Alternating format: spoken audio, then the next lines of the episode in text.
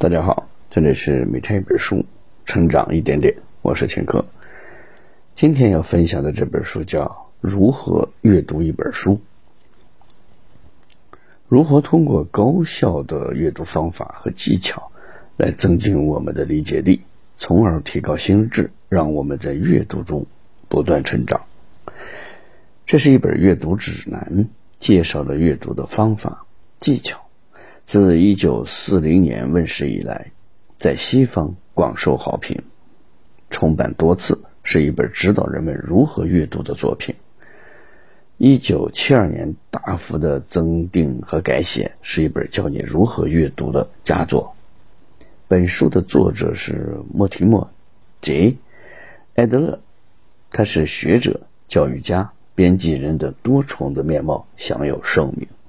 除了写了如何阅读一本书以外，还以主编西方世界的经典，并担任了1974年第十五版的《大英百科全书》的编辑指导而闻名于世。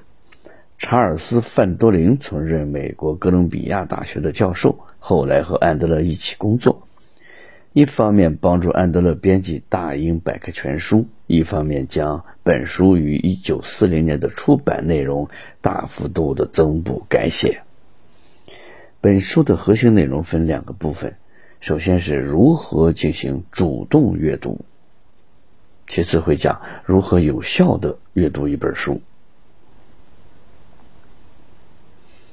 下面我们就用大概十分钟左右的时间。一起来看一下本书的精髓部分。相信很多人都有这样的经历：读了很多书，但是收获却不大。有的时候特别想读一本书，但是读着读着就想打瞌睡，甚至读到最后已经忘记了最开始说的是什么。其实出现这种情况，并不是他不想努力的读书，而是他不知道该如何努力。把一本书读好。这本书里介绍的有效阅读方法和技巧，就是告诉我们如何将一本书读透，让它成为我们自己的东西。本书的作者莫提莫、杰安德勒和查尔斯范多龙，他们是百科全书的编辑者，曾一起合作过不少其他的书。这本书自问世以来，一直高居全美国畅销榜的排行榜首，好评不断，而且重版了很多次。相信你读了也一定会有收获。从整整体上看，这本书主要是通过主动阅读提出问题，并且学习了四个层次的阅读技巧，从而增进我们的理解力，提高我们的心智，让我们在阅读中收获成长。好了，现在就让我们来看看这本书的精彩内容吧。我将分两个部分来为大家讲解。第一个部分，如何主动的阅读。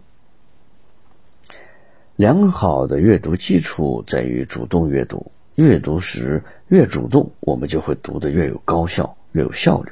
那么，如何进行主动的阅读呢？我们需要学会提出四个问题。第一个问题，这本书谈了什么？这里我们要想办法找出这本书的主题，以及作者如何依次发展这个主题，如何逐步的从核心主题分解出从属的关键议题来。第二个问题是这本书的详细部分说了什么，怎么说的？这里呢，我们要想办法找出书中主要的想法、声明与论点。第三个问题是这本书说的有道理吗？是全部有道理？还是部分有道理。第四个部分，这本书跟我们有什么关系？如果这本书给我们一些资讯，我们一定要问问这些资讯有什么样的意义。如果这本书不只提供了资讯，还启发了我们，那我们就要更有必要找出它的相关、更深的含义或者建议，以获得更多的启示。有效阅读一本书的阅读技巧有哪些？下面我们来说说阅读的技巧和方法。这里作者将阅读技巧分为四个层次，它们之间属于递进的关系。第一层次的阅读，我们称之为基础阅读。一个人只要熟练在这个层次的阅读，就摆脱了文盲的状态，至少已经开始认字儿了。比如，我们打开一本书想读的时候，书中写的却是我们不太熟悉的外国文字，这样问题就发生了。这时候我们要做的第一步努力，就是去弄清楚这些字儿。只有当我们完全明白每个字的意思之后，我们才能试着去了解。努力去体会这些字里到底要说的是什么。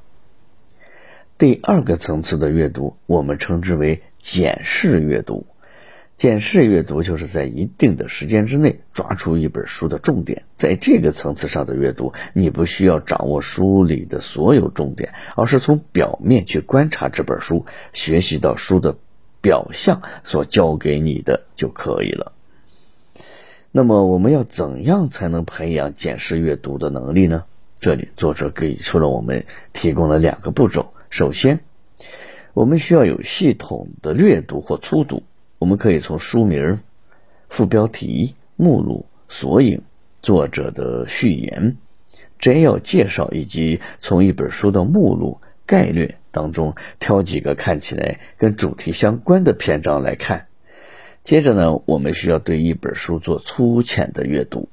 第一次面对一本难读的书，不要企图了解每一个字句，我们需要从头到尾先读完一遍。碰到不懂的地方，不要停下来查询思索。比如阅读莎士比亚的戏剧，会获得极大的快乐。但是如果我们一幕一幕的去念。每个生字都去查询，每个注解都去了解，那么这种快乐就会被破坏。结果是我们从来没有真正读懂过莎士比亚的剧本。等我们读到最后的时候，已经忘了开始是什么。第三层次的阅读，我们称之为分析阅读。分析阅读就是全盘的阅读，完整的阅读。或者是说，优质的阅读就是你能做到的最好的阅读方式。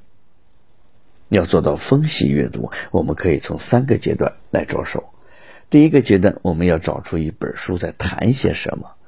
我们需要根据书本的种类和主题来分类，并使用最简短的文字说明整本书的在谈些什么。然后将主要的部分顺序与关联性列举出来，找出整本书真正的架构。最后，我们就可以说出这本书想要解答的问题是什么了。接下来，我们来分析阅读的第二个阶段。我们要找出书中重要的词语，并在词语的意义理解上与作者达成共识。比如，如果一个人不知道在欧几里的书里点、线、面、角。平行线等最重要的字眼，那么他就无法阅读欧几里的书。这些字都是欧几里为几何所定义的一些东西的名称。如果我们不能理解其中的意义，就不能与作者达成共识。最后，我们分析阅读的第三个阶段，我们要通过与作者有意的沟通来判断一本书。在我们说出我同意或我不同意，或者我暂缓评论之前，我们一定要肯能够肯定的说，我了解作者想表达的意思了。对于书中描述的信息，我们只有在完全理解之后，才能给出一个合理中肯的评价，否则就会有失公允。比如，许多文学评论家任意赞成或者反对亚里士多德的诗学。却并不了解他在分析诗的主要论点的时候，其实是立足于他自己的其他有关心理学、逻辑与形上学的一些著作上的。他们其实根本不知道自己在赞成或反对的是什么。最后，第四层次的阅读，我们称之为主题阅读。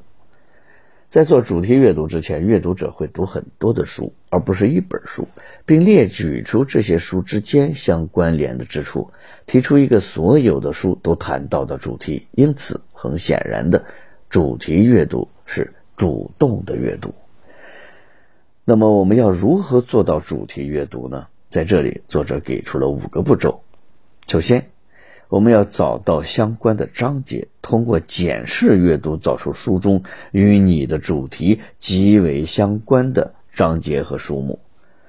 然后，我们要引领作者与你达成共识。